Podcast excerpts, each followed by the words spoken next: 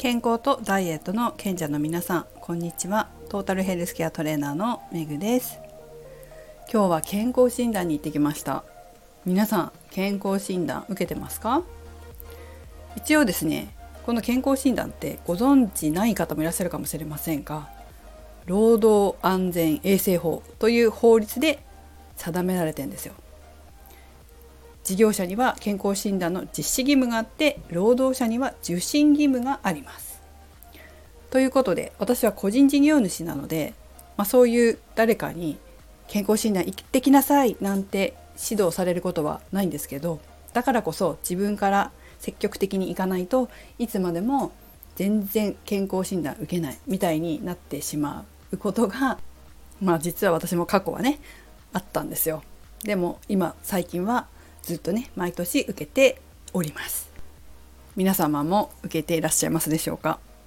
ということで、まあ、今日健康診断受けてきて結果は来週に出るんですけど実は今日寝不足の次の日なんですよ。まあ、昨日寝不足だったってことですね。いつもより睡眠時間が23時間短くて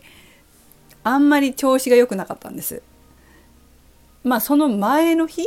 まあ今日火曜日だから日曜日に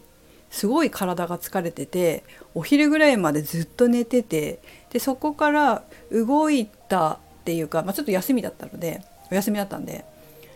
運動も少ししたんですけど普段より全然動かないから体が疲れてなかったのかなと思うんですけど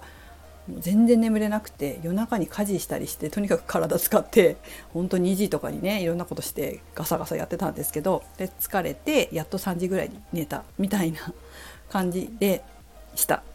まあ昨日はだからちょっと寝不足気味でありながらもなんとか自分をコントロールして、えー、一応ね普通にお仕事をしてたわけです。で今日健康診断だったんで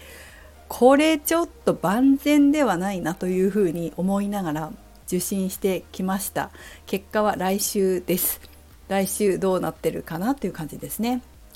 えー、健康診断の結果で私あの LDL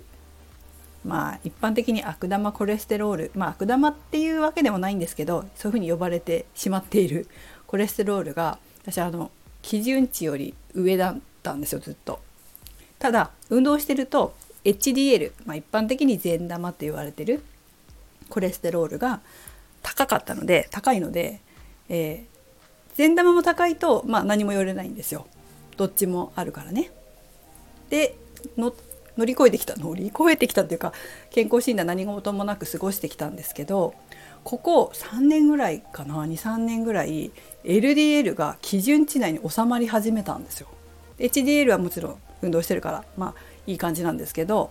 それで今年もね LDL いい感じであってほしいなと思ってたんですけどまあそんな変わんないかなとは思いますけどね。寝不足だったからとか、まあ、ちょっとでもこんな寝不足で健康診断受けたの初めてなんでどういう結果なのかなっていうふうにはちょっとドキドキしてます実はですね私健康経営エキスパートアドバイザーという資格を持っていて会社に行って、えー、健康づくり会社の社員の健康づくりこういうふうにしていきましょうというアドバイスをできる資格を持ってるんですね。なのでまあ会社に行ってね本当に実際にそのアドバイスしたりとかあとは会社の経営者さんに健康経営を会社でやってくださいね従業員さんのためにも会社のためにもっていうお話をさせていただく機会もあるんですけどこの健康診断は結構今のところ100%の受診って要なんですよ健康経営において。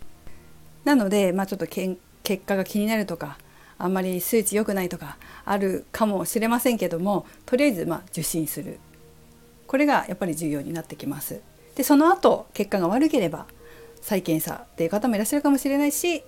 保健指導特定保健指導メタボ指導なんかもあるかもしれませんけど今いろんな、まあ、会社によって違うかもしれませんけど結構その指導とかも充実しているので、まあ、本当は会社のね社長さんに言いたいんですけど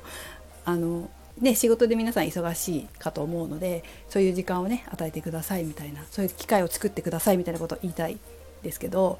本当ちゃんとやってる会社ってあって私が行ってるところはもう本当素晴らしいなって思うんですけど健康を害することで業種によっては健康を害するというか体調とかもそうですけど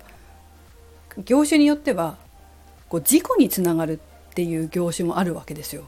そうすると、まあ、事故を起こした従業員さんもその人にとってすごく人生変えちゃうようなことになったりすることもあるじゃないですか。そうすると会社にとっても損害があるしその他の従業員さんにとっても損害があるかもしれないからやっぱり健康って大事なんですよね働く上で。ということで、えー、本当はね経営者に言わなきゃいけないことですけど健康づくりを、まあ、会社で一丸となって、えー、良い会社にするようにやっぱなんかね経営者が従業員のことを考えてる会社ってすごいいいと思うんですよ雰囲気がやっぱ良くなるみたいなんでやってもらいたいなって思いますね。ということでもし皆様の会社で健康経営やりますって言ったら是非積極的に参加していただけたらと思います。ということで健康診断の話を今日はしてみました。それではメグでした。